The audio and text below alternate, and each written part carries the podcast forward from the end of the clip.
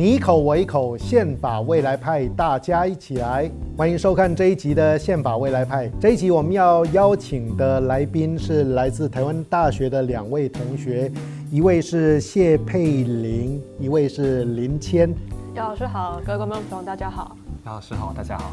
对您来讲，宪法究竟啊它是什么？然后呢，你对宪法的印象又是什么？宪法其实，在高中的时候，公民课有接触到。这是第一次去探讨宪法是什么。后来在大学的过程中，因为我不是法律系，所以其实在日常生活中，同学四年间几乎没有人去谈到宪法，也不会去想说，哎，宪法对我们的生活有什么影响？对我来说，就是宪法真的是离我们很远，没有人会主动想去认识它。我觉得最大的问题就是这部宪法，民国三十六年立，然后虽然中间经过几次修改，可是它还是一个老旧区隔，它跟当代台湾所面临的情境已经。差很多了。校园里面也会发生什么样的权利争议？那让你们呢会去思考，甚至呢这个权利争议可能已经影响到你的生活，影响到你的权益，有没有这样的经验？每个学校都有可能服务学习的、啊、英文，或是呃资讯能力测验等等的毕业门槛。这时候大家会想到说，哎，为什么学校可以帮我们设立这个毕业门槛？那去讨论说，这个毕业门槛对于我们学生到底有没有真正这个学习意义，还是说学校有其他的一些想法跟目的？这时候就会想到说，为什么这个毕业门槛制定，学生没有去参与讨论。学生在学校的劳动，比如说他当助教，他当研究助理，或是说像有些集体，他是建教合作生，他是实习。但是我们知道，现在很多情况下都把这些劳动行为当作是学习行为。学生他在学校很多制度上，他只能是一个被动的政策的接受者。学生往往就只能接受学校给他的一些政策安排。或是他的经济利益，他就只能接受学校施予给他多少回馈，甚至是没有回馈、没有薪资，都是非常严重。难道在学校里面，学生没有任何机会可以去把自己所受到的不当的对待来向师长啊，或向校方反映吗？现在制度面越来越完整，尤其六八四号之后，学生不只是前身身份改变，只要是学生在学校内的基本权利他受到侵害，他不仅可以寻校内的救济管道，他也可以寻校外的行政诉讼诉愿这样的管道，但是我觉得有两个问题。第一个是，当然还是学生自己，他知不知道他有这个途径可以去采用？他有没有那个法律资源？他有没有那个知识？我觉得学权的意识在学生的普及率上面，其实还是有待加强的。我觉得可能只有学生会的同学可能会比较知道这件事情。学生会以外的同学，其实在日常生活中，如果自己的权利没有受到侵害的时候，他不会去思考说我的学生。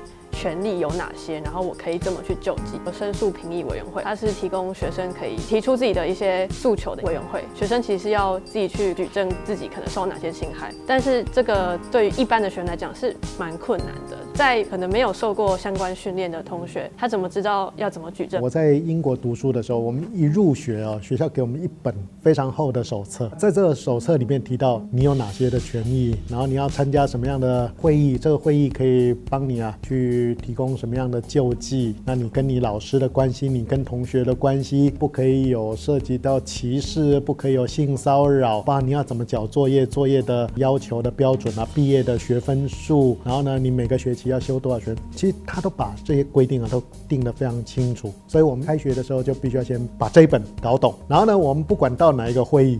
我们就要带这一本，因为老师也会带这一本去，然后一起要翻开啊，这些相关的规定啊去看啊。所以呢，其实在这个过程里面。老师必须要被教育，说学校有一定的规范，学生也必须要被教育到，这个呢才能够达到师生互为主体，然后一起让不管是大学自治啦，或学生的受教的权利能够得到充分保障。那我不晓得这样的一个做法有没有可能在台湾呢去推动啊，或在台湾实施？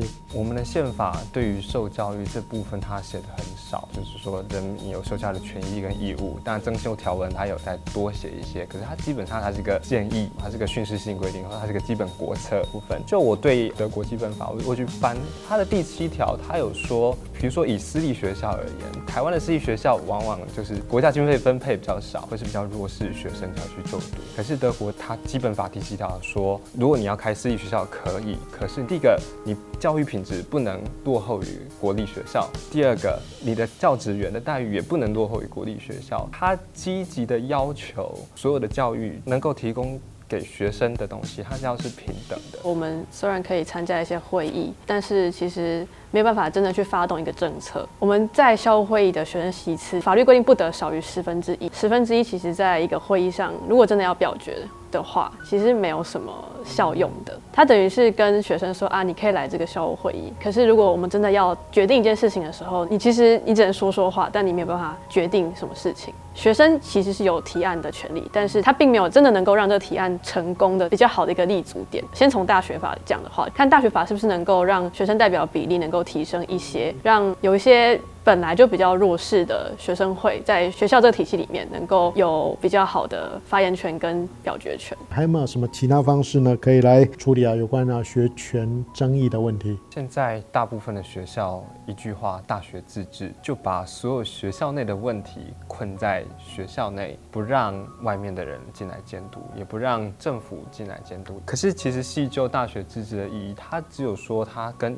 研究教学这种很专业的事项的时候。你才有自治的空间，也就是说，大学自治不是让大学成为一个法外空间，其他涉及到人民基本权利的部分，国家还是应该介入。我的建议其实除了学生在校园内，学生作为学习主体，作为校园主体，他应该有更多的发言、跟决策、跟公共讨论、跟去。建议学校政策的机会以外，其实我们在法制在规范面上面，甚至也参考某些国家，比如说罗马尼亚，它有所谓的学权法案，说透过一个国家法律的方式，不管是大学，甚至是高中国中国小，它都可以适用这个学权法案。学校必须遵照这个学权法案来对待他的学生，而不是利用校园内的，不管是大学自治还是用特别权利关系。去私自决定他要怎么对待学生，而学生虽然表面上可以救济，可是他要去禁用救济管道还是有层层困难。因为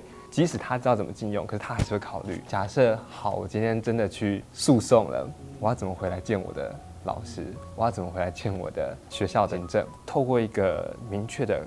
法案去保障学生权利应该是最好的。当然，宪法层次上面，我们应该也要多运用明确的列举什么是学习，什么是教育权，什么是学习权，还有甚至是学生或是说青年的儿童的人性尊严该如何被充分积极的保障，都是可以去努力的方向。假设我们可以有一部新的宪法，而这部宪法是大家可以参与。大家可以讨论，你可以把你的构想啊放进去，争取了大家的认可之后，我们交付啊全民来进行公投，它可会成为我们的一个新宪法。假设我们有这样的机会，您觉得有哪些的内容或哪些价值应该放在啊这部新宪法里面？现在的年轻人，或是说现在青年，第一个最关心的还是基本权、人权。能不能被积极保障？我们现在的宪法对于人权的态度虽然有列举，虽然有第二十三条去涵盖，可是基本上给人的感觉还是消极的。它没有一些积极的措施去解决一些目前不平等的问题。不管是德国，不管是南非，不管是欧盟。甚至我们现在已经内法化的两公约，这些平等对于青年的、对于儿童的政治经济权利的保障都有很明确的列举。为什么我不能这样做？我觉得这是第一个部分。第二个是呃，现在的年轻人其实会很希望说，这个国家宪法可以给我们一个明确答案，到底的国家是什么？我们的这个共同体是什么？宪法作为一个国家最高位阶的一个法律，代表着这个国家的人，台湾人。心中所认同的一些价值，我们应该要让台湾的人民都觉得说啊，我因为认同这部宪法，所以我是这个国土上的国民。我也希望说，未来的新宪法的制定，真的能够让国民充分的，而且是实质的参与，而不是形式上的讨论而已。希望这部新的宪法能够成为台湾人共有的一个价值，普世的一个价值。我们希望未来全民，尤其是青年，能够积极的。关注这个议题，参与这个议题的讨论，要求宪法写进我们关心的事情，不要冷漠，勇敢的来参与拟定我们自己的宪法。非常谢谢两位来宾呢，来到我们当中，给我们有非常精彩的分享。宪法未来派，下次见。